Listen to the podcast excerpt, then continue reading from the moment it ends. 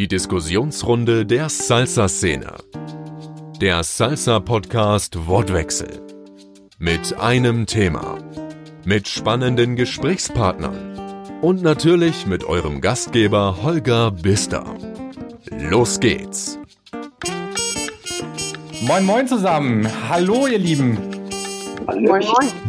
Guten Morgen. So, ich mache mal ganz kurz hier die Musik vom Intro ein bisschen leiser und stelle euch ganz kurz vor. Ich fange mit der hübschen jungen Dame an. Bianca aus Leipzig. Mhm. Ich grüße dich. Schön, dass du da bist. Hallo, lieber Holger. Danke für die Einladung. Dann haben wir Thomas. Ähm, das ist der Mensch, der beim letzten Podcast während der Aufnahme Frühsport gemacht hat. Hallöchen. Und wir haben, Marc, ähm, verzeihe mir, wenn ich es so sage, einen Exoten im Salsa-Podcast. Denn, das ist in Ordnung. ähm, du kommst aus Düsseldorf, ähm, bist dort Inhaber und Geschäftsführer der Tanzschule Dresden und die West Coast Swing Koryphäe in Deutschland. So sieht's aus. Hervorragend. Es freut mich, dass ihr alle da seid. Wir haben heute ein ganz spannendes Thema, nämlich es geht um ähm, den Beruf, den ihr alle ausübt. Traumberuf Tanzlehrer. Und ich fange einfach mal direkt an. Ähm, erste Frage, wie seid ihr drei zum Tanzen gekommen? Bianca, Ladies First. Ladies First, vielen Dank. Ähm, ich wusste eigentlich, dass ich schon immer tanzen wollte, war aber nie so richtig sicher, welche Tanzrichtung das mal sein soll. Und dann ist es tatsächlich, habe ich mich verliebt in einem Urlaub in der Karibik ähm, dort lief den ganzen Tag, wie ich heute weiß, Bachata, Salsa und Merengue und die Musik hat mich nach, danach nie wieder losgelassen. Ich habe dort die CD gekauft vom, von der Pool-Animation in grottigster Qualität, die lief dann hoch und runter zu Hause. Und ähm, ja, dann bin ich kurze Zeit später nach Dänemark gezogen und wie es der Zufall wollte, machte in demselben kleinen Örtchen, wo ich hingezogen bin, eine Salzerschule auf, just in der zur selben Zeit. Ich habe eine Probestunde genommen und äh, seitdem tanze ich. Und das ist über zwölf Jahre her. Das war bei äh, Tenna und Erodis. Das war bei Tenna und Erodis, genau. Liebe Grüße an die beiden an der Stelle. Ja. Thomas, wie bist du zum Tanzen gekommen? Ähm, ja, für mich ist ja auch immer hauptsächlich nur Salsa und Bachata und ähm, die Musik musste ich schon im frühen Alter, aufgrund von meinem Vater, der ist Spanier, ähm, ja, eigentlich, wenn wir mit dem Auto nach Spanien gefahren sind, da lief die Musik immer rauf und runter. Ähm, eigentlich habe ich von vornherein keine andere Wahl gehabt, als das irgendwann zu lernen. Ähm, aber ich habe tatsächlich dann erst, ähm, ja, mit meiner damaligen Freundin irgendwann einen Anfänger-Tanzkurs gemacht, auch in einer Cocktailbar und ich fand die Atmosphäre ganz gut und äh, das hat mich sofort gepackt. Marc, wie bist ja. du zum Tanzen gekommen? Du tanzt ja schon ein halbes Jahrhundert. Und auch wenn wir es nicht über das Alter sprechen, glaube ich sogar noch länger. also, es ist halt so, dass ähm, ich ganz klassisch zum Tanzen gekommen bin in der Phase der, der Erziehung in der Schülerzeit. Habe ich einen klassischen Tanzkurs mitgemacht und bin dann in die Tanzsportbereich gewechselt. Und der, aus der heutigen Sicht hatte das nicht sehr, sehr viel mit Tanzen zu tun, sondern sehr, sehr viel mit Sport zu tun. Und bin da aber dann hängen geblieben und bin auch in die Ausbildung als Tanzlehrer gegangen, sehr früh. Und habe mich entschieden, dort weiter zu bleiben, bin selbstständig geworden und habe erst als Selbstständiger dann nachher angefangen, so wie ich es heute sehe, zu tanzen. Mit Social Tänzen, wie auch Salsa. Deswegen so ganz exotisch bin ich vielleicht gar nicht. Ich bin aber ein bisschen überrascht, dass keiner gesagt hat, also vor allem von den Jungs, es war wegen der Mädels. ja, dann wäre die, hätte die Frage einen Ticken anders gestellt werden müssen. Warum wir dran geblieben sind vielleicht. Wann ja. habt ihr zum ersten Mal unterrichtet, Thomas? Und ähm, warum? Äh, eigentlich wollte ich das nie. Äh, also, das hat, ähm, wir haben damals einen Tanzkurs gemacht mit meiner damaligen ähm, äh, Tanzpartnerin. Ähm, dann war es dann nicht mehr meine Freundin. Ich habe dann irgendwann, habe ich mir eine Tanzpartnerin geschnappt und habe nochmal einen Tanzkurs gemacht. Und äh, dann gab es damals eine, eine, gute Freundin, die gesagt hat, äh, Mensch, ihr macht doch diesen Tanzkurs, könnt ihr uns nicht auch ein paar Schritte beibringen bei uns im Wohnzimmer? Und da haben wir gesagt, okay, das können wir gerne machen. Und äh, dann sind wir damals bei ihr ins Wohnzimmer gekommen und da waren 16 Leute. Und äh, es war wirklich ähm, nur ihre Familie anwesend, also so eine Großfamilie. Und äh, dann haben die gesagt, wir hatten da so viel Spaß dran, können wir das nicht sechsmal son jeden Sonntag machen? Einfach so aus Spaß. Und ja, dann haben wir das für sechs Termine gemacht. Und ähm, das hat uns selber dabei so viel Spaß gemacht, ähm, dass wir danach gesagt haben, okay, ähm, da, ähm, da gibt es einen Raum bei uns in Gütersloh. Das war damals, ich glaube, eine, eine Poolbillardhalle und der, der hatte eine riesige Fläche frei. Und dann haben wir einfach wirklich auf so einer Tafel damals in dieser Location haben wir hingeschrieben mit Kreide Salsa-Kurs ab nächste Woche und haben das aus Just for Fun angeboten und es war damals sofort voll. Und ähm, ja, alles in einem war es dann nach, ein paar Wochen so, dass zufälligerweise hier bei uns in der Stadt äh, eine Cocktailbar eröffnet hat, ähm, eine Salsa Cocktailbar und äh, hat uns von selber angesprochen, ob wir das nicht da machen. Ja, und ich habe immer gedacht, das ist und bleibt einfach nur ein Hobby, aber es ist immer mehr und mehr geworden. Aber ja, bis zum heutigen Punkt. Spannend. Bianca, wie bist du von deiner ersten Tanzstunde bei Erodis zum, zum eigenen Tanzstudio gekommen? Wann hast du zum ersten Mal unterrichtet und warum?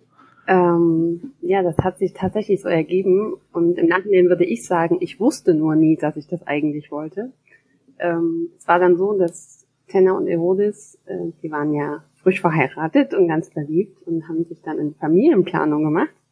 Und als dann das erste Baby unterwegs war, ähm, ja, wurde quasi eine Assistentenstelle frei. Und weil ich so Feuer und Flamme war, hatte sich irgendwie ergeben, dass ich das geworden bin. Und so habe ich meine erste Salzsaal äh, gemacht. Und dann ist das einfach auch ein Selbstläufer gewesen. Bin dann, ähm, also habe dann assistiert eine ganze Weile, dann war ich ja ein Jahr auf Kuba, habe äh, mich intensiv dort auch weitergebildet. Und als ich zurückkam, war es dann spätestens Zeit für die ersten eigenen Kurse und seitdem unterrichte ich. Marc, du hast Leistungs also leistungstechnisch Tanzsport betrieben? Ganz genau. Das war mein Einstieg nach dem klassischen Schülertanzkurs. Also wirklich ähm, im DTV im Turnierbereich? Ja, natürlich, natürlich. Hast du S-Klasse getanzt? Ich habe als Jugendlicher getanzt, da gab es noch keine S-Klasse, bin aber dort in der höchsten Klasse gewesen, inklusive im Bundeskader. Hör mal eine an. Ja. Ja. Irgendjemand muss das ja mal gemacht haben. Ja, aber ich, tatsächlich haben, äh, also wenn ich mir so die ADTV-Landschaft angucke, gut, ich kenne jetzt nicht alle Tanzschulen, aber mhm. die, die ich kenne, da haben die wenigsten Tanzlehrer eine Tanzsport-Vergangenheit äh, hinter sich. Also viele sind ja über eine ADTV-Ausbildung äh, quasi von null aus reingerutscht. Ähm, ich würde sagen, das ist eine Generationensache. Zu meiner Zeit war das eigentlich noch so, dass prozentual die meisten aus dem Tanzsport kamen. Mittlerweile ist es nicht mehr so. Und das ist ja auch so, wie sich das Tanzen, glaube ich, auch entwickelt hat, dass wir zwei Sparten haben. Einmal die Vereine mit sportlichen Tanzen und einmal die Tanzschulen mit Social Tanzen. Deswegen, das hat sich auch ähm, im normalen Alltag getrennt und das hat sich, glaube ich, auch von denen getrennt, die unterrichten. So sehe ich das. Wie bist, Aber, ja. Wie bist du denn, äh, oder war das eine aktive Entscheidung zu sagen, okay, ich habe jetzt Leistungssport betrieben und möchte jetzt auch unterrichten? Nein, das war so, dass ich ungefähr mit 16 angefangen habe, schon in der Schule so, sogenannte AGs zu unterrichten, weil ich halt derjenige war, der halt schon tanzen konnte oder es zumindest meinte. Und ähm, habe dort Mitschülern das Tanzen beigebracht und das lief auch eigentlich relativ erfolgreich. Der Hauptgrund, warum ich mich dann irgendwann entschieden habe, wirklich Tanzlehrer zu werden, ist, dass ich zu der Zeit extrem oft angesprochen worden bin, ob ich nicht in diversen Tanzschulen anfangen wollte, Tanzlehrer zu werden, beziehungsweise die Ausbildung zu starten. Und ähm, wie gesagt, das ist schon eine Weile her. Da war ein großer Boom in Tanzschulen und da war es verlockend. Und ich hatte gar keine Ahnung eigentlich, was der Beruf des Tanzlehrers ist, weil wie gesagt, ich kam von der sportlichen Seite her. Und so habe ich am Anfang meinen Beruf vielleicht auch ein bisschen missverstanden. Wenn ich heute sage, das merkt man immer noch, dass du eher aus dem, ich sag mal, Profisportbereich kommst. Empfindest du das als Beleidigung oder ist es eigentlich ein Kompliment? Ähm, wenn man es an meiner Art des Vermittelns merkt, halte ich es für ein Kompliment. Wenn man es merkt, wenn ich andere Tänze versuche zu tanzen, dass man sagt, du kommst aber aus Latein und Standard, dann fände ich es nicht so ein Riesenkompliment. Natürlich war die erste Option gemeint, Marc. Das war mir klar. ich ich spring mal direkt rein mit einer mit einer mit einer ähm, Gemeinfrage, wobei gemein ist sie nicht. Das kommt auf die Antwort an an Marc. Du hast eine Ausbildung wahrscheinlich drei Jahre oder zweieinhalb Jahre gemacht. Zum ich habe mehrere, aber unter anderem auch die ADTV Tanzlehrerausbildung. Drei Jahre, richtig. Und bist jetzt hier im Podcast mit zwei Kollegen, ich sag mal Kollegen, ja. die ja eigentlich keine Tanzlehrerausbildung im klassischen Sinne gemacht haben, sondern die so ein bisschen ja aus dem Leben da reingestolpert sind. Ja. Wie ist das für dich? Ich weiß, ich denke, ich weiß, worauf du hinaus möchtest. Für mich ist das problemlos. Ich sehe das so, man, man qualifiziert sich nicht über sein Zertifikat, sondern über das, was man im Leben oder in seinem Unterricht schafft. Hat man eine gute Qualität, ist es egal, ob mit oder ohne Zertifikat in der West Coasting Szene ist es ja ähnlich, ne? Da sind ja auch viele ähm, ähm, Dozenten, sage ich mal, unterwegs, die halt keine klassische Tanzausbildung gemacht haben. Es gibt ja gar keine richtig wirkliche Ausbildung im West Coast Swing. Es gibt ein paar Anbieter, die natürlich einem einen Leitfaden geben, aber es gibt keine dreijährige Ausbildung für West Coast Swing Tanzlehrer. Und es ist auch überhaupt nicht vonnöten, sondern es ist wichtig, dass man dahinter steht, was man gerne machen möchte. Und es gibt einen Satz, den ich immer sage, es gibt keinen Lehrer, der falsch unterrichtet. Keiner unterrichtet extra falsch, sondern jeder unterrichtet auf dem Level, wo er ist und das ist super. Obwohl diese ganzen Salsa-Tanzschulen ja auch gewisserweise Wettbewerb für dich sind. Richtig. Aber mit, Mitbewerber beflügeln das Geschäft. Da muss man halt besser sein. Sehr gut. Wenn ich ganz kurz was sagen darf, Marc, äh, deine Antworten gerade haben bei mir echt Gänsehaut verursacht. Also du hast mir gerade hm. total aus der Seele gesprochen. Vielen Dank dafür. Immer gerne. Bianca und Marc, ihr zwei macht es hauptberuflich. Thomas hat noch einen anderen Job. Warum eigentlich, Thomas? ich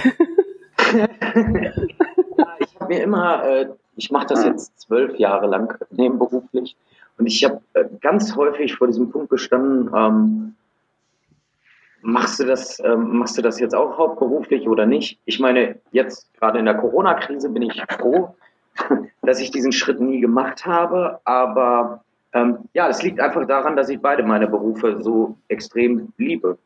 Was machst du denn hauptberuflich, wenn ich fragen darf? Oder nebenberuflich, je nachdem, was du wie siehst? Ich bin Brandschutztechniker. Ah.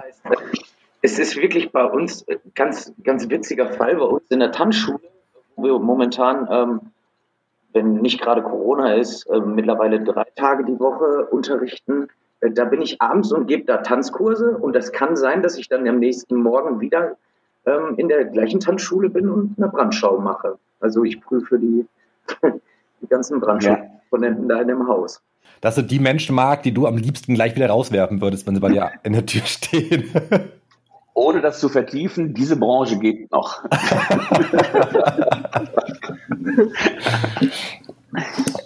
Bianca, du hast dir dein Traum erfüllt und dir vor, ich weiß gar nicht, wann es war, fünf Jahre her?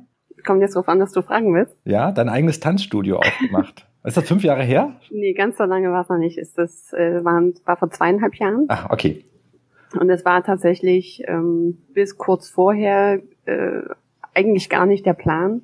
Im Gegenteil, als ich mich selbstständig gemacht habe vor über vor dreieinhalb Jahren, ähm, stand in meinem Businessplan noch drin, dass die Anmietung eigener Räume aus wirtschaftlichen Gründen vorerst nicht geplant ist. Und dann kam alles anders als gedacht. Ich ähm, habe auf Empfehlungen einfach mal vor einer Location Halt gemacht und habe durchs Fenster geguckt und es war so ein bisschen Liebe auf den ersten Blick. Hab einen Termin vereinbart und als ich dann da drin stand zur Besichtigung, wusste ich sofort, wie es aussehen soll und dann gab es eigentlich auch schon kein Zurück mehr. Genau. Und dann habe ich im, äh, zum 1.3.2018 ähm, die Türen geöffnet für meine eigene kleine Tanz, für mein Tanzstudio.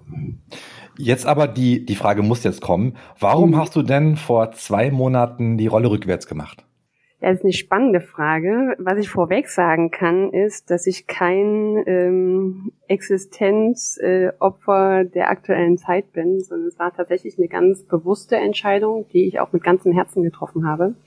Einfach weil ich im Laufe der letzten Monate situationsbedingt auch so ein bisschen zur Ruhe gekommen bin, äh, aus diesem To-Do-Hamsterrad, das ja doch auch mit so einer Selbstständigkeit mitunter einhergehen kann äh, rausgekommen bin und mich einfach mal gefragt habe, ähm, ist das alles noch so, wie ich es möchte oder was und wie will ich es denn eigentlich für die Zukunft haben? Das Leben ist ja ein ständiger Prozess, eine ständige Entwicklung. Und in dem Zuge habe ich dann entschieden, ähm, mich ein bisschen neu aufzustellen, was aber das Tanzen weiterhin zum im Moment auch noch Hauptteil implizieren wird. Aber es hat sich dann einfach die Gelegenheit ergeben, die Rollen zu tauschen im Studio und vom Hauptmieter zum Untermieter eines ehemaligen Untermieters zu werden, der jetzt der Hauptmieter ist. Ähm, und die Gelegenheit habe ich einfach ähm, beim, also gepackt und habe seitdem auch wieder sehr, sehr viel mehr ähm, Zeit und Platz im Kopf für kreative Ideen und die nutze ich gerade sehr intensiv. Und das ist ein ganz spannender Prozess, über den ich sehr, sehr glücklich bin. Du hast einen spannenden Punkt angesprochen. Mhm. Ähm, ein eigenes Tanzstudio verbrät sehr viel Zeit, die mit dem Tanzen direkt nichts zu tun hat. Marc, du hast ja einen, einen Giganten, den du da vor dir herschiebst oder hinter dir herziehst. Ähm, wie viel Prozent deiner Arbeitszeit ist eigentlich noch Tanzen? Das ist ja nicht nur in der Branche der Tanzschule so, sondern das ist ja eigentlich in fast allen Berufen, die man einmal gelernt hat und sich dann eventuell entscheidet, selbstständig zu werden. Ob es der Elektriker ist, der Fensterbauer ist, der Kfz-Ingenieur, es ist ja egal im Prinzip wer.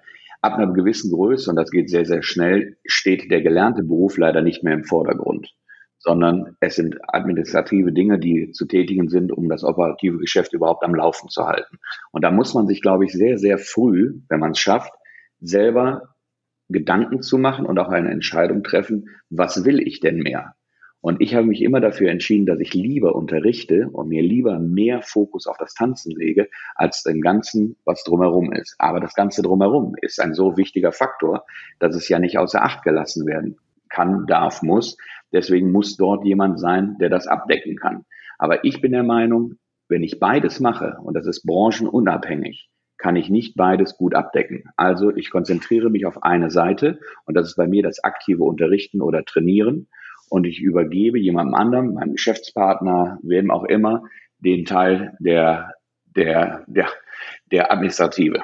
Wer ist das bei dir? Meine Geschäftspartnerin, die Andrea.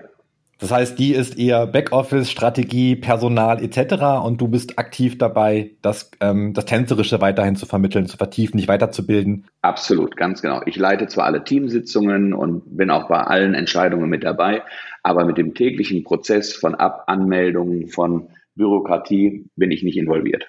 Wie ist es bei euch? Thomas, wie viel, wie viel Prozent deiner Zeit nutzt du zum Unterrichten? Deiner, deiner Salsa-Zeit sozusagen? Ja, das ist eine gute Frage.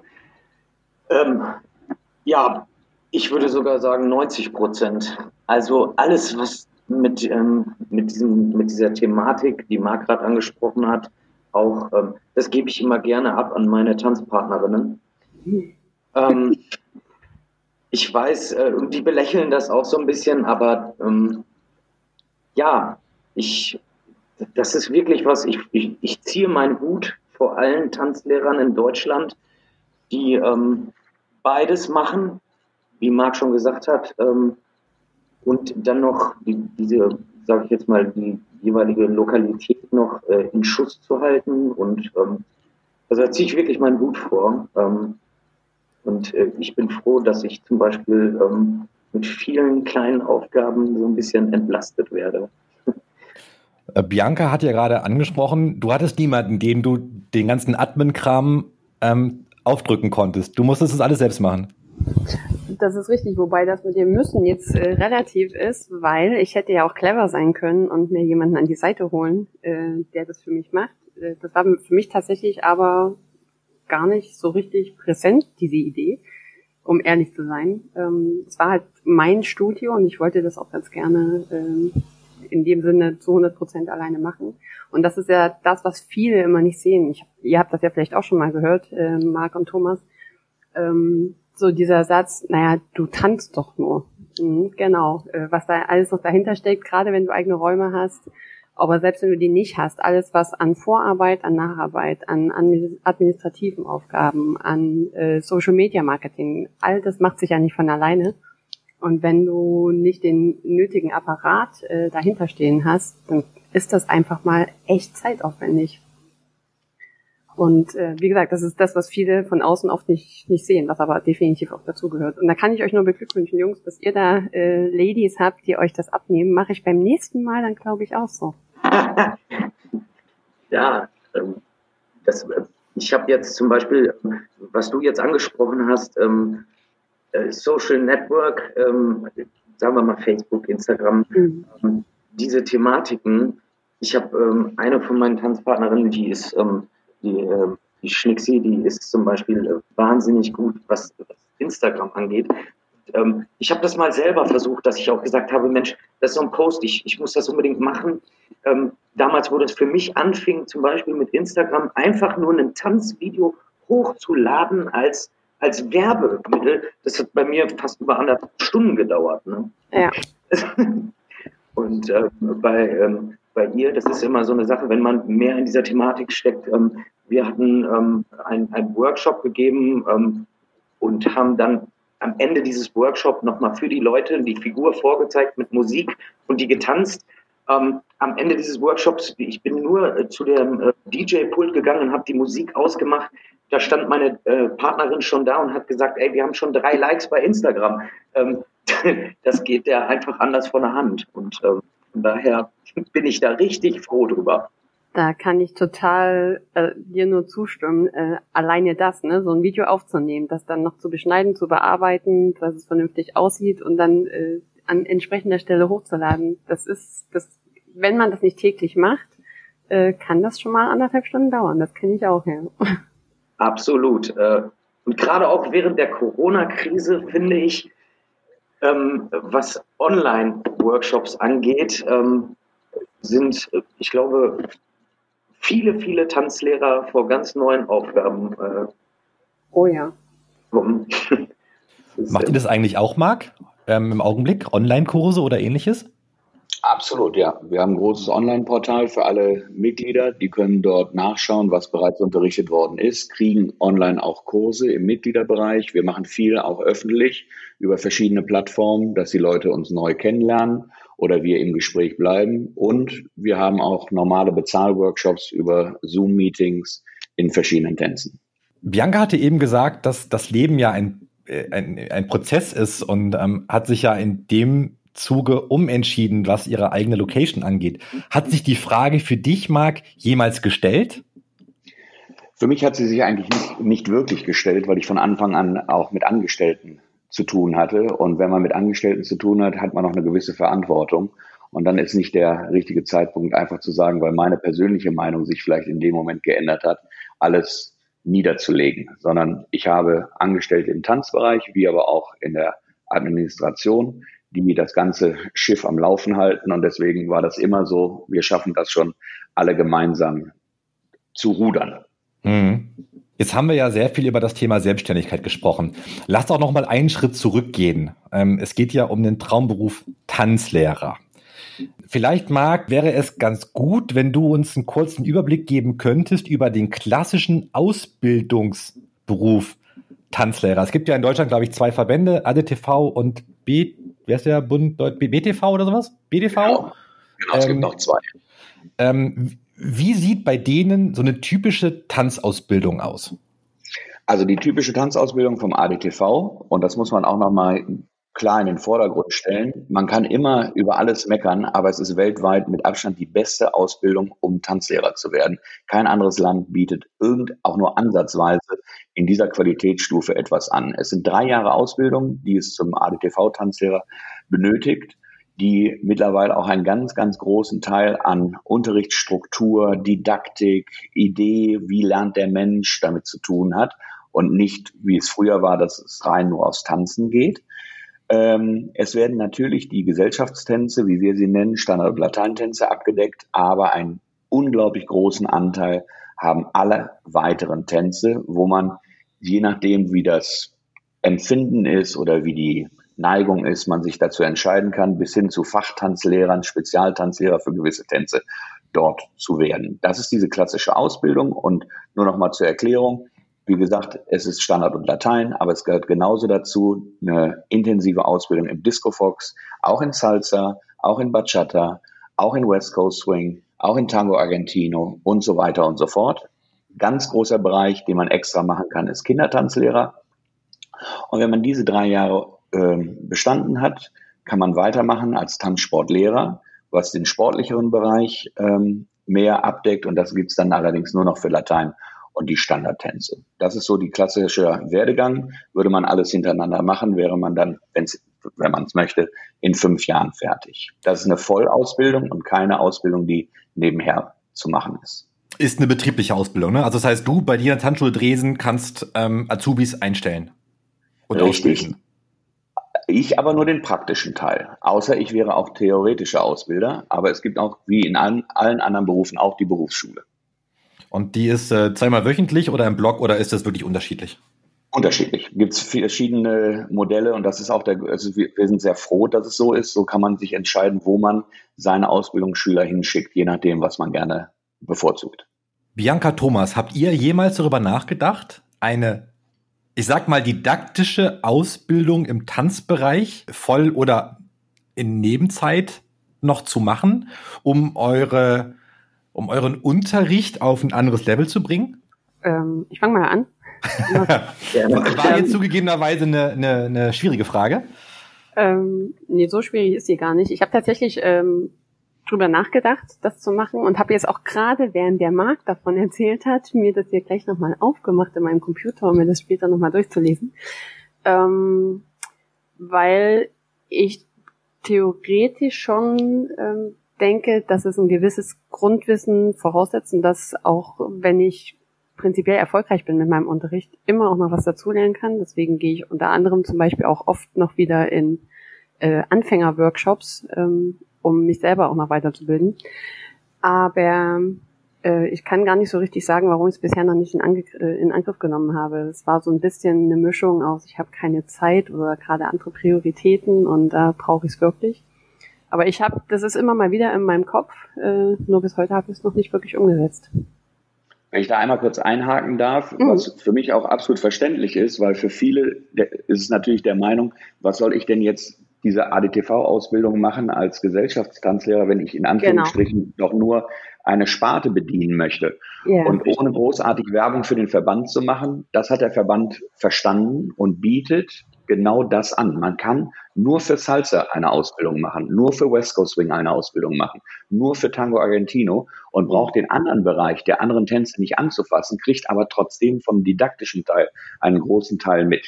Das genau. nochmal so in den Raum geworfen. Das, das hattest du ja eben schon erwähnt, deswegen bin ich auch hellhörig geworden, wobei ich für mich persönlich gar nicht die tänzerische Ausbildung ähm, angehen wollen würde, ja. weil um wenn ich, und dann trete ich jetzt hoffentlich niemandem so nahe, aber ich glaube, das, was ich in einem Jahr in Kuba gelernt habe, das kann mir der ADTV in Sachen Salsa einfach nicht, na, also das kann der nicht toppen.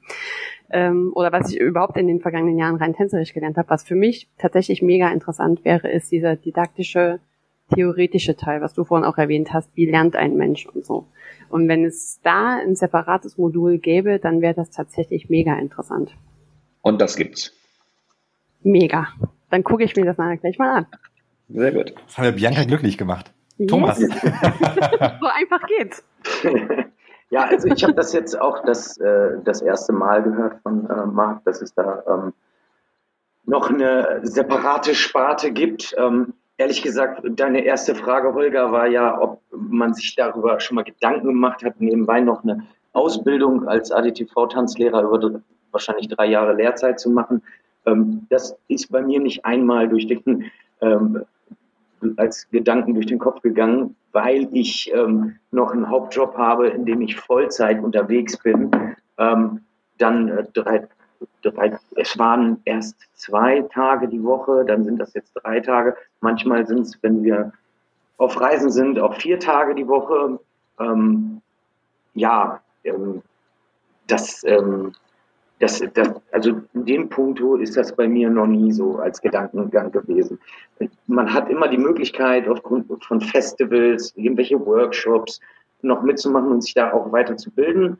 Ähm, das ist ähm, für mich momentan ähm, das, was ich so an, an, Zeit dafür habe. Also jetzt nebenbei noch eine, eine, eine neue Ausbildung zu machen, da, da habe ich nicht, nicht einmal drüber nachgedacht. Wie seht ihr zwei denn in der Salsa oder Bachata Community die didaktische Qualität bei den mit euch mal mit eingeschlossen, ja, ähm, in der Gemeinschaft der Tanzlehrer, Dozenten, Unterrichtenden, wie auch immer ihr äh, euch und die Kollegen nennen wollt. Da würde ich gerne gleich auch wieder einsteigen und Einmal würde ich gerne noch äh, was zum Thomas ergänzend sagen, was er gerade gesagt hat.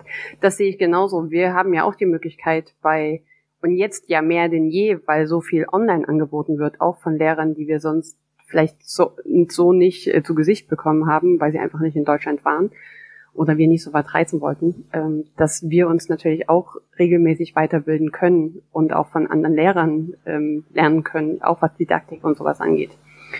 Und ansonsten war das ist gerade eine ganz schön tricky Frage, Holger, finde ich. Äh, ich glaube, dass es da, um das mal ein bisschen diplomatisch zu beantworten, wie in jedem anderen Bereich auch eine weite Spanne gibt. Äh, von, äh, ja, auf einer Skala von eins bis zehn finden wir da, glaube ich, alles. Ähm, Im engsten Umfeld wie auch, äh, ich sag mal, international. Ähm, und das meine ich überhaupt nicht wertend, sondern das ist einfach ein Fakt. Ähm, eben auch, weil es gerade in unserer Sparte ja so easy ist, sag ich mal, ähm, Tanzlehrer oder sich zum Tanz, sich selbst zum Tanzlehrer zu ernennen. Ähm, und einfach mal zu starten. Und die einen haben halt ein bisschen mehr Talent und in, oder investieren vielleicht auch mehr in ihre eigene Weiterbildung in Form von Workshops oder dass sie eben von anderen lernen und andere eben nicht. Und wiederum glaube ich aber auch, dass es für jeden Lehrer ein bestimmtes Publikum gibt, weil die einen, das höre ich bei mir selbst immer wieder, ich bin sehr detail- und technikaffin ähm, und es gibt viele Leute, die kommen genau deswegen zu mir, weil sie das mögen und wollen. Und es gibt aber andere, die wollen das nicht. Die wollen lieber in einer Stunde eine Figurenkombination aus zwölf Achtern irgendwie ich will jetzt nicht sagen lernen, weil das hat mit Lernen dann nichts mehr zu tun, sondern einfach nachtanzen. Und das ist halt so. Und so hat jeder irgendwie so ein bisschen seine Berechtigung, egal ob ich das jetzt äh, als gut oder richtig bewerte. Du bist jetzt sehr diplomatisch gewesen, Bianca. Gut, ne? ich, ich, bin mal etwas undiplomatischer. Mach mal. Ähm, ma, ähm, ähm, Marc und ich kennen uns ja seit ein paar Jahren, äh, weil ich damals ähm, mit West Coast Swing angefangen habe, hier in Hamburg. Hatte auch das Glück, bei Marc mal eine, eine Private zu nehmen und äh, Marc auch in Düsseldorf beim Unterrichten zu erleben im Kurs. Ähm, und ich war auf etlichen West Coast Swing Festivals. Und wenn ich mal einen Vergleich, einen durchschnittlichen Vergleich nehme von der durchschnittlichen Unterrichtsqualität auf einem West Coast Swing Festival und auf einem Salsa Festival, ähm, sagen wir zumindest vor drei, vier Jahren, dann muss ich schon auch ganz undiplomatisch sagen, ist die didaktische Qualität auf einem West Coast Swing Festival deutlich höher gewesen als auf einem Salsa Festival. Okay, das kann ich jetzt nicht äh, beurteilen oder vergleichen. Marc, wie, wie schätzt du das äh, bei den West Coast Swing, bei deinen West Coast West, oh mein Gott, warte, ich muss rausschneiden, bei deinen West Coast Swing Kollegen ein? Ähm, es ist jetzt vielleicht komisch, wenn ich so antworte, aber ich sehe es genauso sogar noch extremer. Es gibt in der Salsa-Szene unglaublich gute Lehrer, aber im Durchschnitt ist, glaube ich, die lehrende Person im West Coast Swing höher qualifiziert. Aber der Grund daher ist auch, es gibt viel, viel weniger. Ob das international oder in Deutschland ist. Es sind wirklich nur ein paar, die sich getraut haben, diesen Tanz zu unterrichten, beziehungsweise sich vor Leuten zu stellen, die diesen Tanz auch schon können, weil er ja eine ganz, ganz andere Unterrichtsstruktur hat gegenüber Salsa. Unser Tanz ist am nächsten an Tango Argentino Und da ist eine ähnliche Problematik. Auf Festivals unterrichten fast nur Leute, die sich mit diesem Tanz wirklich extremst beschäftigen.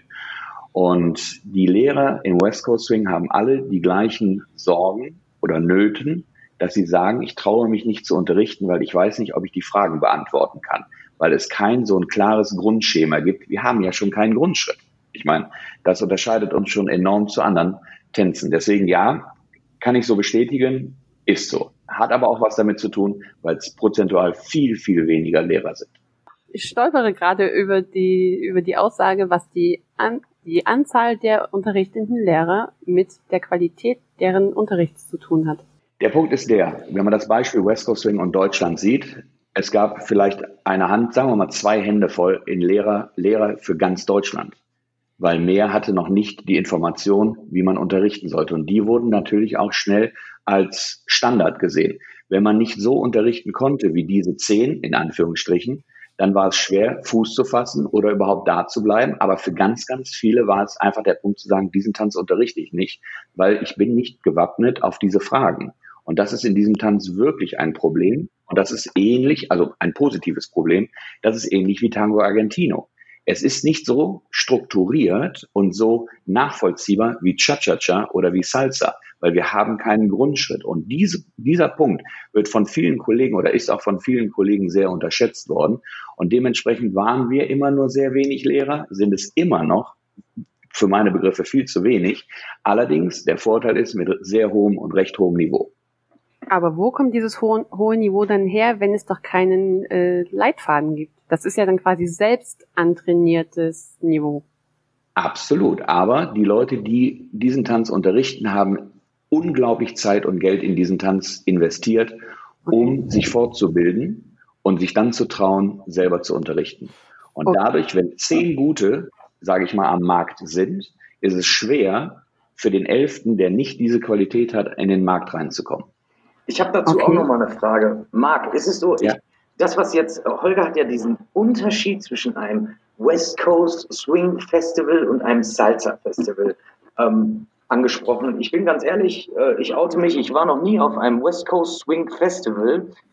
Warum so, auch? Ja, äh, ist das so wie auf dem, einem Salsa Festival, wo, sage ich jetzt mal, Salsa Cubana, Salsa äh, Linie, Bachata in den verschiedensten Stilrichtungen und auch eine Kizomba-Szene sich alle zusammen auf einem Festival vereinen oder ist auf einem West Coast Swing nur reines West Coast? Zu 80 Prozent reines West Coast Swing. Ansonsten sind wir natürlich mit anderen Tänzen, sprich also mit unserer mit unserer Swing-Familie zusammen, wie mit Lindy Hop, Balboa, East Coast Swing, was dazu gehört, Shag, Carolina Shag. Ah, okay. Aber es ist schon ja, wenn ich jetzt ein rein kubanisches Festival nehme, nehmen wir mal Unidanza genau. und das vergleiche mit einem West Coast Swing Event, ähm, genau. Wobei ich glaube, ein Unterschied ist auch der, dass die Menschen, die West Coast Swing lernen wollen, also die Schüler, ähm, haben alle oder die meisten schon einen tänzerischen Background und haben eine gewisse, ähm, einen gewissen Anspruch an das Lernen, während die Salsa-Schüler ganz oft vorher noch keine Tanzberührung gehabt haben. Ich glaube, das ist auch ein großer Unterschied in der Bewertung dieser Qualität der Festivals. Mhm. Mag also sein, ja. Also ich glaube auch, dass äh, wenn du jetzt mal so ein reines Festival nimmst, Holger, wie du es eben angesprochen hast, wie Unidanza oder so ein reines Bachata-Festival, da hast du schon auch ein sehr, ähm, würde ich behaupten, zumindest die Festivals, die ich besucht habe, da kann ich das sagen, schon auch ein sehr, sehr hohes Niveau. Beziehungsweise ist es da ja auch wieder abhängig, also es gibt ja eine Unzahl an Festivals. Es ist ja, die sind ja förmlich aus dem Boden geschossen in den letzten Jahren in unserem Bereich. Ähm, und ich glaube, dass es da, wie in anderen allen Bereichen auch, eben auch eine, eine Range gibt, äh, an, was das Level angeht. Und dass es aber genauso gut im Salsa- und Bachata-Bereich eben auch wirklich top qualifizierte Lehrer gibt, äh, sowohl Absolut. im nationalen als auch im, im internationalen Bereich. Und ich für mich persönlich kann sagen, dass sich mein Unterrichtslevel nochmal extrem gesteigert hat, seit ich mich entschieden habe, tatsächlich mich ganz, ganz spitz zu positionieren und äh, wegzugehen von äh, Bianca Bellissima, die Tanzschule für Salsa, Bachata und Kizomba, sondern mich wirklich auf Bachata zu fokussieren und ähm, die Expertin für Bachata zu werden. Und das hat für mich nochmal ja natürlich einen ganz anderen Fokus ergeben. Und damit ist für mich ganz persönlich auch meine Unterrichtsqualität nochmal gewachsen. Und ich glaube, dass das in anderen Bereichen auch so ist. Meine Dazu habe ich mal eine Frage, Bianca, wenn ich, Entschuldigung, wenn ich unterbreche, aber gerne. du unterrichtest jetzt noch nicht mehr, doch, noch doch, nicht doch. mal Salsa oder du unterrichtest jetzt nur noch Bachata, habe ich das richtig also ich unterrichte Salsa noch, aber nicht mehr so richtig in Kursen oder Workshops. Ich habe tatsächlich Anfang des Jahres ähm, meinen Fokus komplett auf Bachata gelegt, einfach weil es meine große, große Liebe und Leidenschaft ist und ich mich da am meisten wiederfinde. Und das ist vielleicht auch nochmal so der Haken zu der Frage, die wir vorhin hatten, ähm, dass für mich Lehrer zu sein und äh, vielleicht keine fundierte dreijährige Ausbildung zu haben, äh, nicht unbedingt, also das schließt sich für mich nicht aus, sondern für mich ist ein ganz, ganz großer Anteil auch daran, mit wie viel Herz und Leidenschaft du dabei bist. Das macht aus meiner persönlichen Sicht äh, einen großen Teil der Unter Unterrichtsqualität auch aus, ähm, weil es, weil das wiederum dich oder mich in dem Fall auch dazu anspornt, selber immer besser zu werden. Ja, und mich selber auch weiterzubilden. Und das nehme ich dann natürlich auch in den Unterricht mit. Lass doch noch einmal ein paar Fragen, ein paar mögliche Fragen von Menschen beantworten, die sich überlegen, den Beruf des Tanzlehrers, egal ob jetzt ADTV, Gesellschaftstanz oder Spartentanz ähm, ausüben wollen. Wie sieht's eigentlich, mal die erste Frage, ich bin ja BWLer, mit der Kohle aus, als Tanzlehrer? Ich werde vermutlich nicht reich damit, finanziell gesehen, aber komme ich einigermaßen über die Runden? Marc, ohne Zahlen zu nennen, du hast ja ein paar angestellte Tanzlehrer, die wohnen alle in Düsseldorf. Richtig. Und die Mieten da sind ja auch nicht ganz niedrig. Die schaffen sie. So. Das ist schon eine gute Nachricht. Ja. ja, also ohne Zahlen zu nennen, man kann das aber auch ja beim ADTV nachlesen, was Ausbildungsgehälter sind oder Vergütungen sind. Die sind wirklich leider sehr gering. Dadurch ist auch für viele der Einstieg auch sehr schwer. Ähm, grundsätzlich aber als angestellter Tanzlehrer, dadurch, dass wir keine Tariflöhne haben, ist es frei verhandelbar und damit sind wir da, wo ich am Anfang schon drüber gesprochen habe. Der gute Lehrer verdient gutes Geld. Mhm. Genau, da, da möcht, darf ich da auch noch was dazu sagen? Nein, darfst du nicht. Ah, ich will aber. ich mach's auch einfach. Ähm, ich persönlich kann da auch wieder, und ich glaube, da gibt's vielleicht auch eventuell einen Unterschied zwischen der, äh, sage ich jetzt mal, ADTV Standard Lateinwelt und unserer äh, Welt. Ich persönlich finde, dass ähm, an vielen Stellen die Preise tatsächlich, äh, ich sage jetzt mal, verramscht werden. Ähm, dass oft nicht äh, die Workshops den, den Preis haben, den sie eigentlich wert sind. Äh, wobei da jetzt auch wieder über Qualität und so sicherlich äh, reden könnten. Aber grundsätzlich denke ich, dass wir da sehr, sehr viel mutiger sein dürfen und auch unserer Arbeit den entsprechenden Wert äh, geben und dementsprechend auch die Preise machen dürfen. Und ich glaube, da ist tatsächlich noch Spielraum nach oben, so dass es auch für einen Tanzlehrer möglich ist, gut davon zu leben und nicht nur zu überleben. Ich sehe das ja in der in unserer Salsa-Welt. Ähm, ich habe mir diese Woche die neue Tanzschule von äh, Abela angeschaut. Das ist ein Zusammen, ja, ein, ein Zusammen, äh, Zusammenschluss. Gott, ich muss echt viel schneiden heute. Ein Zusammenschluss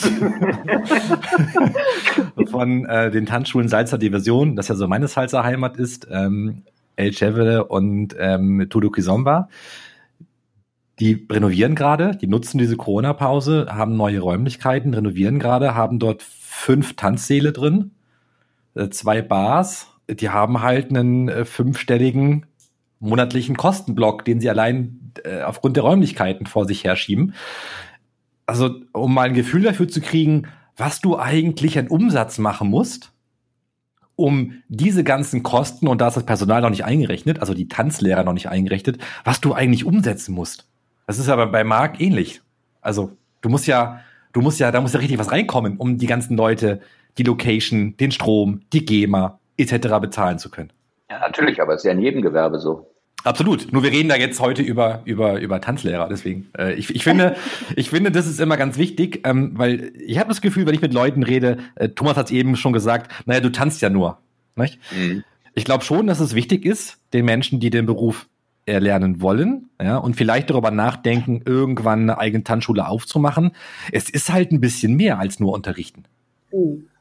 Also man muss ganz klar sagen, den Leuten, und wir haben ja viele Vorstellungsgespräche auch mit sehr, sehr jungen Leuten, die sich entscheiden, Tanzlehrer zu werden. Und in diesem Alter ist es immer schwer zu wissen, was man wirklich machen möchte. Das hat nichts nur mit Tanzlehrer zu tun, sondern überhaupt. Es gibt einen Faktor, den man überhaupt nicht unterschätzen darf, und das ist die Arbeitszeit. Kommt man mit der Arbeitszeit klar, in der Zeit zu arbeiten, wo die anderen nicht arbeiten, und das ist das hauptsoziale Problem, dann ist der Job, ist und bleibt der, der beste Job, den man eigentlich haben kann. Denn man hat mit Kunden zu tun, die freiwillig zu einem kommen.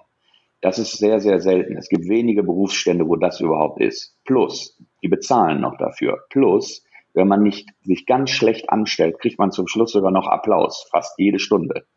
Das ist ganz selten so. Ganz, ganz selten. Und die, die, der Punkt ist halt nur die Arbeitszeit, nicht die Stunden, sondern die Zeit, wann gearbeitet wird. Und das ist für einen Jugendlichen der sich entscheidet, Tanzlehrer zu werden oder für einen jungen Erwachsenen sicherlich überhaupt kein Kriterium.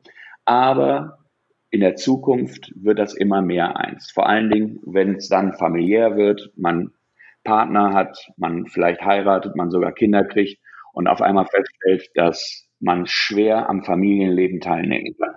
Wie macht ihr das, Bianca, Thomas? Also Thomas hat es ja doppelt. Der arbeitet ja tagsüber komplett und dann auch noch dreimal die Woche abends. Ja, also ich habe das Problem mit dem am Familienleben teilnehmen nicht so sehr, weil ich keine Familie habe, also keine eigene zumindest. Ähm, von daher bin ich, da habe ich mich tatsächlich auch sehr dran gewöhnt äh, an meine Freiheit und Selbstständigkeit und würde, also ich gebe dem Marker recht, äh, das ist manchmal eine Herausforderung, trotzdem so im Freundeskreis ähm, da auch Termine wahrnehmen zu können oder eine Verabredung wahrnehmen zu können. Ähm, Gleichzeitig möchte ich die Freiheit, die mir dieser Job bringt, ähm, und die, die Flexibilität nicht mehr eintauschen wollen gegen ein Angestelltenverhältnis. Und dann ist es halt manchmal ein Kompromiss und dafür habe ich aber zu anderen Zeiten dann Zeit, um mich um mich zu kümmern oder andere Dinge, die so anstehen. Ja, bei mir ist es ähm, ganz ganz anders. Also mich haben viele immer gefragt, wie wie machst du das eigentlich? Du hast einen Hauptjob, du machst das drei oder vier Tage die Woche noch und ähm, ja, ich habe ähm, tatsächlich auch eine, eine, eine Tochter. Ähm, ich habe ähm, das, bei mir ist es so, ich versuche das, für, für mich ist das das schönste Hobby, Schräg, Beruf der Welt, das, was wir ausüben können. Und ähm, wenn ich, wenn es nicht das Tanzen gewesen wäre, wäre es vielleicht äh, Manch anderer hat drei Tage die Woche einen, einen Fußballverein, wo er ist. Und ähm, sowas. Also wir haben äh, zum Beispiel letztes Jahr haben wir einen Tanzauftritt gehabt ähm, und ähm, bei einem Unternehmen. Da habe ich das allererste Mal, also nach dem Tanzauftritt, die ganzen Kinder auf die Bühne geholt und unter anderem auch meine äh, meine eigene Tochter. Und das war für mich äh, einer der schönsten Momente. Welche Tipps wir fangen mit Marc mal an, weil ähm, äh, Marc selbst auch ausbildet. Würdet ihr Menschen mitgeben, die sich entscheiden, den Beruf des Tanzlehrers zu ergreifen? Wie ich gerade schon erwähnt habe, das, das Hauptkriterium ist, kommt man mit dieser Zeiteinteilung klar? Ansonsten kann ich den, den Beruf mehr als nur empfehlen und ich empfehle ihn auch, aber muss sich bewusst sein, welche Arbeitszeiten man hat, und dass es genauso ein Beruf ist wie jeder andere auch. Denn wenn man etwas jeden Tag oder fünf Tage die Woche, je nachdem, was für Verträge dementsprechend sind, ähm, ausübt, kommt, wird auch der Aspekt des Hobbys schnell in den Hintergrund gedrückt, weil man tanzt vielleicht selber weniger, als man gehofft hat, aber man unterrichtet halt Stunde um Stunde um Stunde um Stunde, wie einen ganz normalen Lehrberuf. Trotz alledem, Top-Beruf, ist die Zeit in Ordnung, go for it.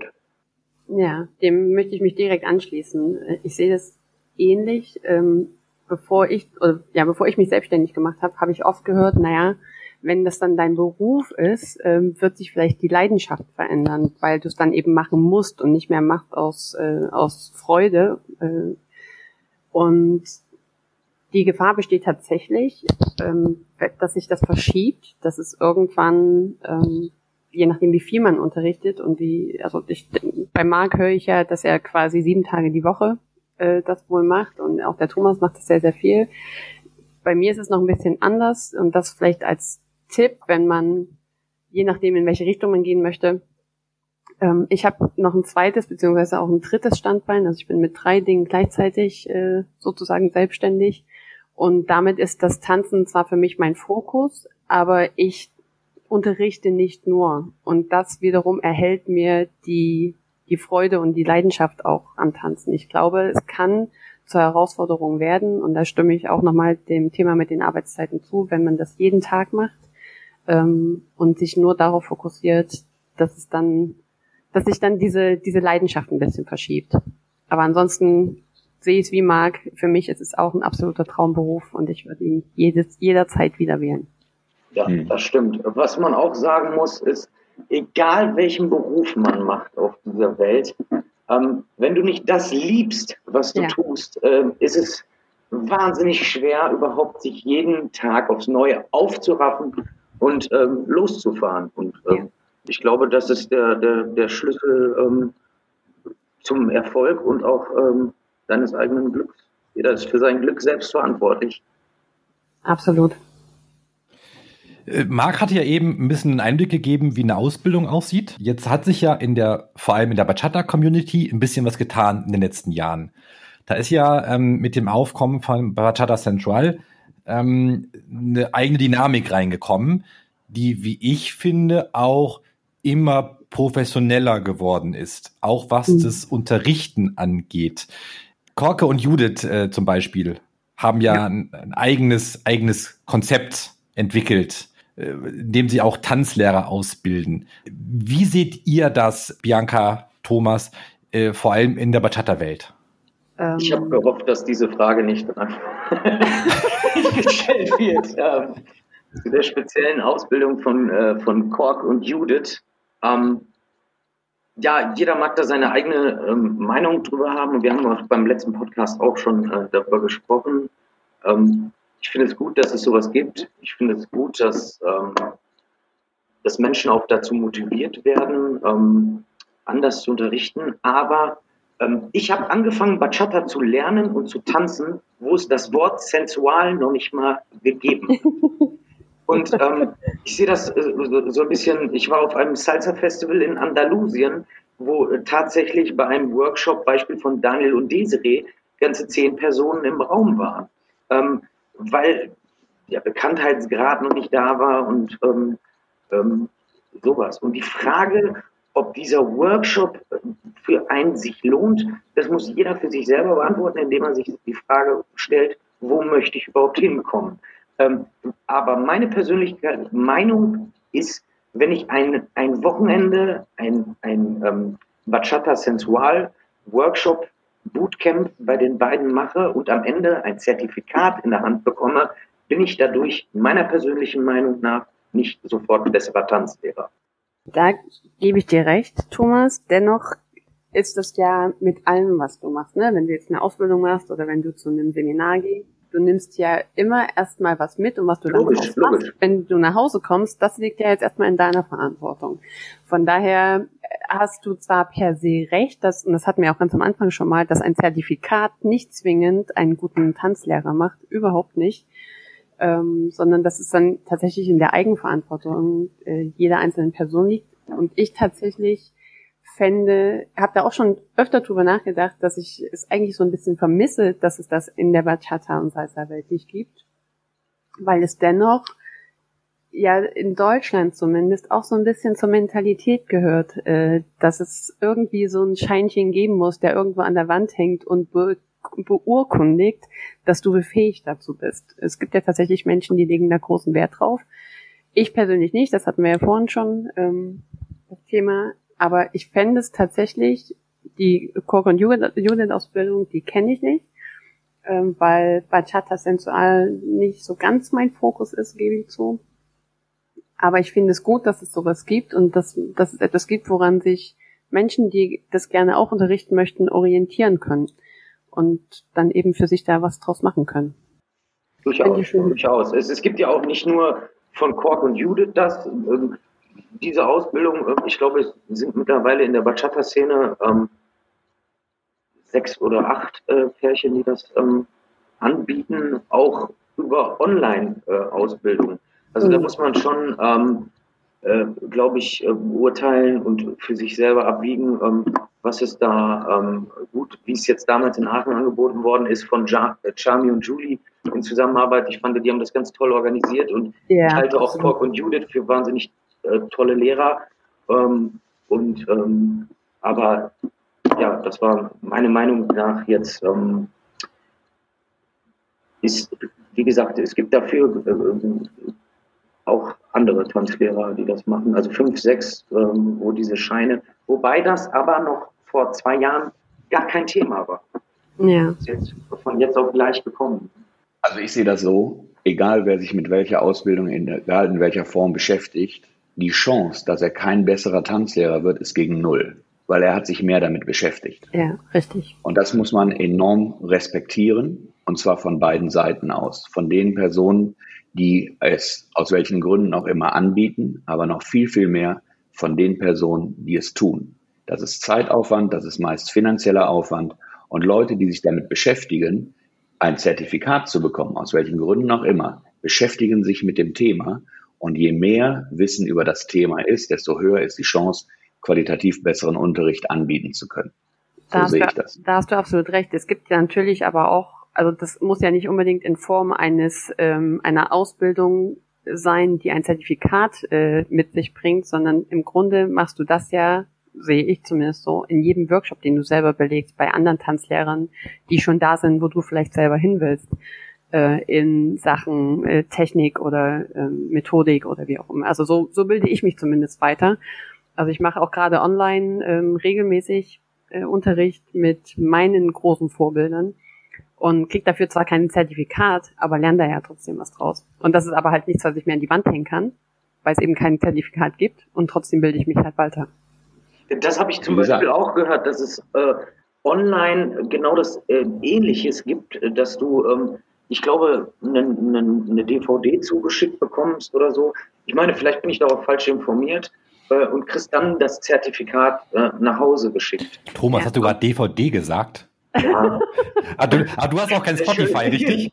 genau, ja. ja. Ja, ich erinnere mich. Du hast doch noch ein Nokia 6310. Genau, und Snake ist mein Lieblingshobby. es gibt ja inzwischen auch Plattformen wie, äh, ich weiß gar nicht, V-Dance heißen die einen, glaube ich, oder World Mastery, die bieten das äh, ganz, ganz äh, stark an. Da kannst du halt bei sämtlichen internationalen Lehrern, die haben dann aber natürlich auch nur, ich sage jetzt mal, die ganz Großen in ihrem Repertoire. Mhm. Ähm, da kannst du halt Kurse belegen und die sind, äh, wenn du dich als Lehrer dort anmeldest oder als einer, der gerne Lehrer werden möchte, äh, oft auch mit dem Zertifikat verbunden. Mhm. Aber dann ist es halt du musst es dann halt auch wirklich machen. Und gerade Online-Lernen ist ja ein Ding von starker Selbstmotivation. ja. Marc, wie war das denn bei dir, als du West Coast Swing für dich entdeckt hast?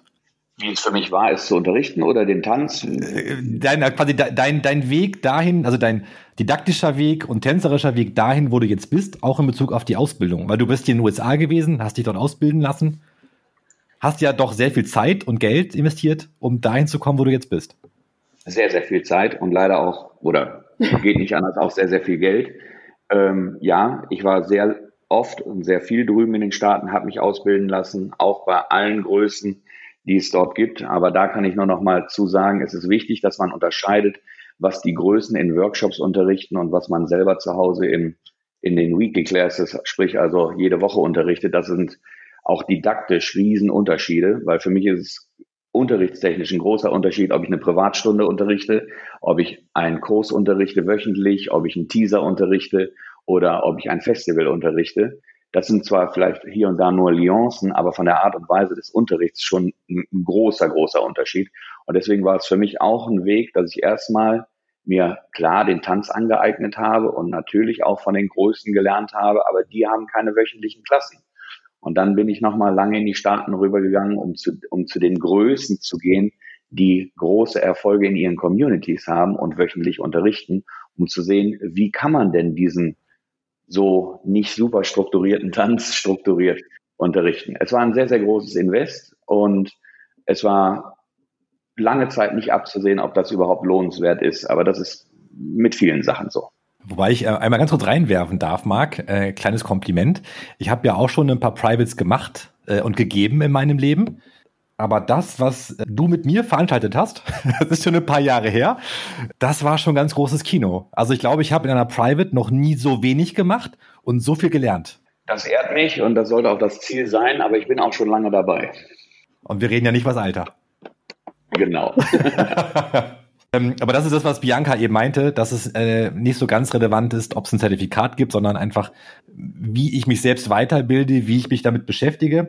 Vielleicht ähm, zum Abschluss zu dem Thema. Ich habe ähm, war ja vor ein paar Tagen bei Arbeit hier in Hamburg und habe mit Luis auch nochmal länger gesprochen. Luis ist so einer der, wie soll man es, ähm, Bianca, wie würdest du ihn ankündigen?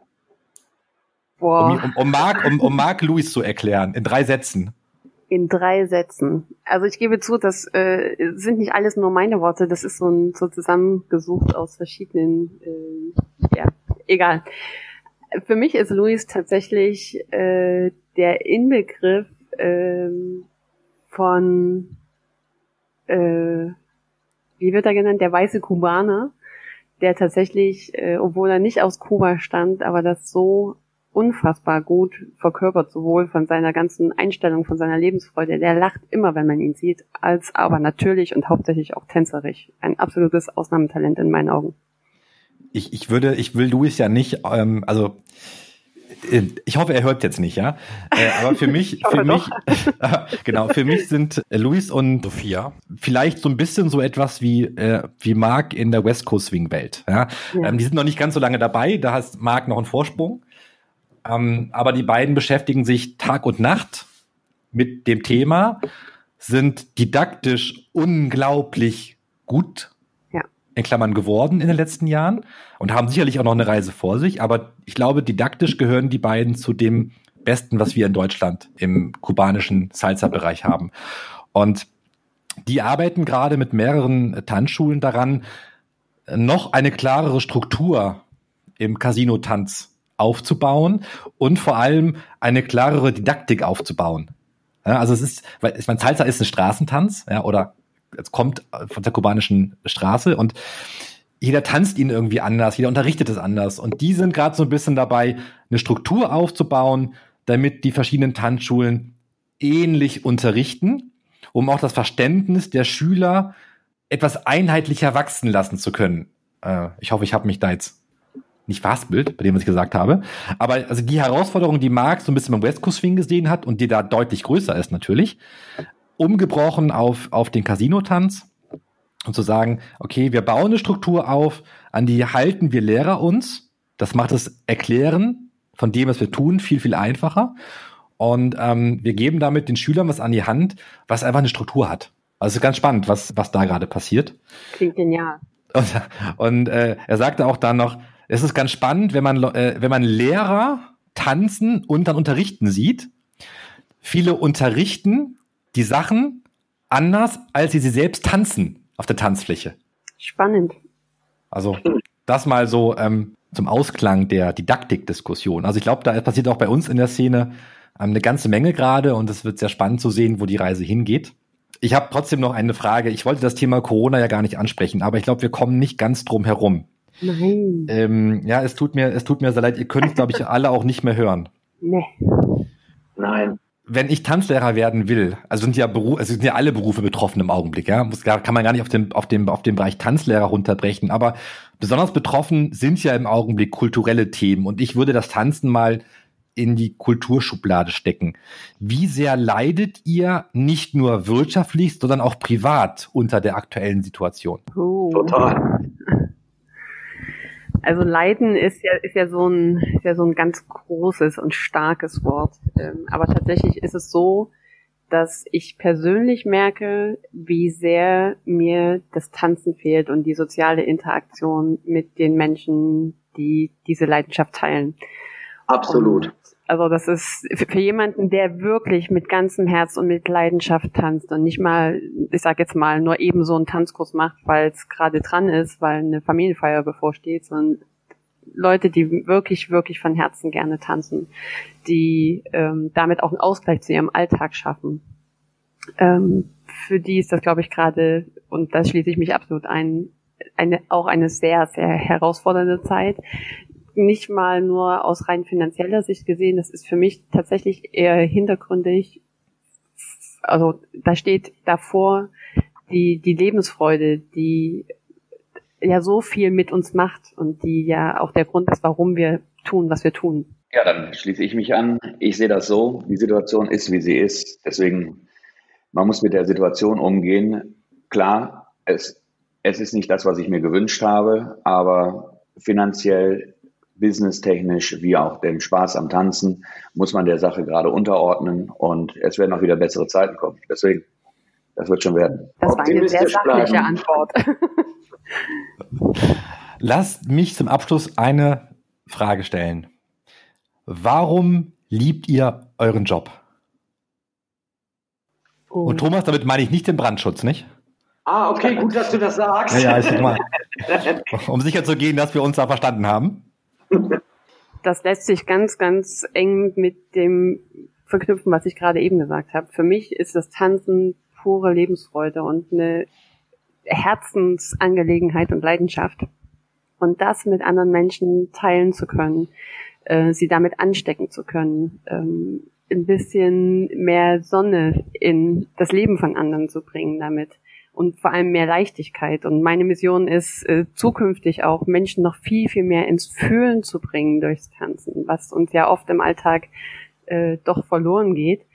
Ähm, das ist für mich einfach ein Riesengeschenk. Ähm, das Strahlen der Menschen zu sehen, die, wenn sie mein Studio verlassen ähm, oder wenn sie bei einer Veranstaltung waren und zu wissen, zu beobachten, wie sie vom ersten holperigen Schritt äh, auf die Tanzflächen der normalerweise stattfindenden Partys äh, gehen oder vielleicht am Ende sogar mit mir auf irgendeiner Bühne stehen und vor Stolz äh, fast platzen, wenn der Auftritt vorbei ist. Das ist einfach, das, da kommt so viel zurück und das deswegen liebe ich, was ich tue gebe ich dir absolut recht, äh, Bianca. Ähm, es gibt nichts Schöneres für einen, ähm, wenn man das, was man liebt, jemand anderen zeigen kann und ihn damit mitreißen kann und auch mit begeistern kann.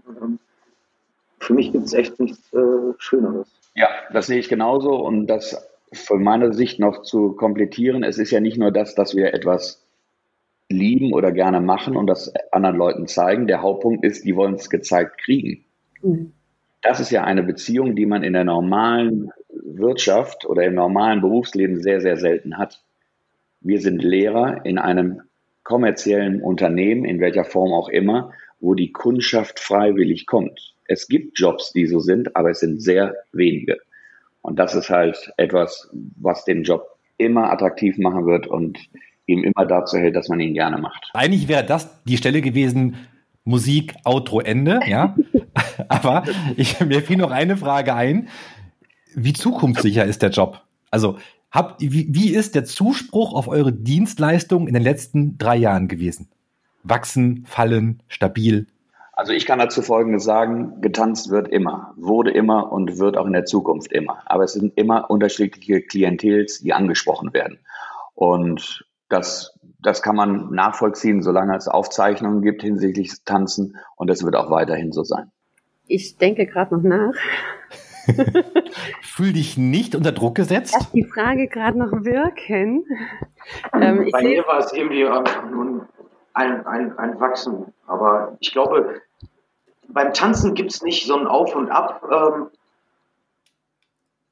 wahrscheinlich nur über Modetänze oder sowas alles. Aber äh, eins ist, glaube ich, gewiss, egal in welchem Jahr wir uns befinden, getanzt, tanzen werden die Menschen immer. Bianca, hast du, hast du zu Ende überlegt? Ja, äh, nee, ich bin noch mittendrin, aber ich äh, denke, die beiden äh, Männer hier in der Runde haben da total recht. Ich glaube auch, dass immer getanzt werden wird. Ähm, ich denke deswegen so lange drüber nach, weil ich mich ja gerade so ein bisschen neu ausrichte und da auch noch, ein, noch andere Aspekte in meinen Tanzunterricht mit einbauen will. Und das ist für mich ganz persönlich so meine Ausrichtung für die Zukunft, eben, ich sage mal in Anführungsstrichen, ohne da jetzt irgendwie äh, das bewerten zu wollen, nicht einfach nur ein paar Schritte zu zeigen, sondern da noch sehr, sehr viel mehr Input mit reinzugeben, äh, so in Sachen äh, Mindset, Arbeit und so. Das wird so mein Weg werden und ich glaube, dass das in der Zukunft ähm, stärker denn je wichtig sein wird, Menschen auch auf verschiedenen Ebenen abzuholen im, im Tanzunterricht.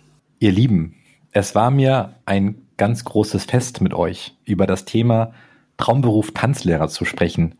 Ich hoffe, wir konnten euch da draußen äh, so ein bisschen einen Einblick geben äh, in verschiedenste Tanzlehrerwelten. Äh, Marc, ganz lieben Dank für die Einblicke in die, ich sag mal, ADTV-Welt oder in die klassische Tanzschulwelt. Gerne. Ähm, Bianca, ganz lieben Dank, dass du deine Gedanken und deine deine ähm, deine Historie auch bezüglich ähm, eigenes Tanzstudio dann wieder doch nicht mit uns geteilt hast. Und Thomas, ganz lieben Dank, dass du dieses Mal auf Frühsport während der Aufnahme verzichtet hast. Ich hatte Probleme mit dem Mikrofon. Ich weiß nicht, warum. ja. Ganz lieben Dank, dass ihr da wart. Ich wünsche euch eine herrliche Weihnachtszeit. Genießt trotz, trotz Corona-Lockdowns ähm, die Zeit mit Freunden und Familie, sofern es geht.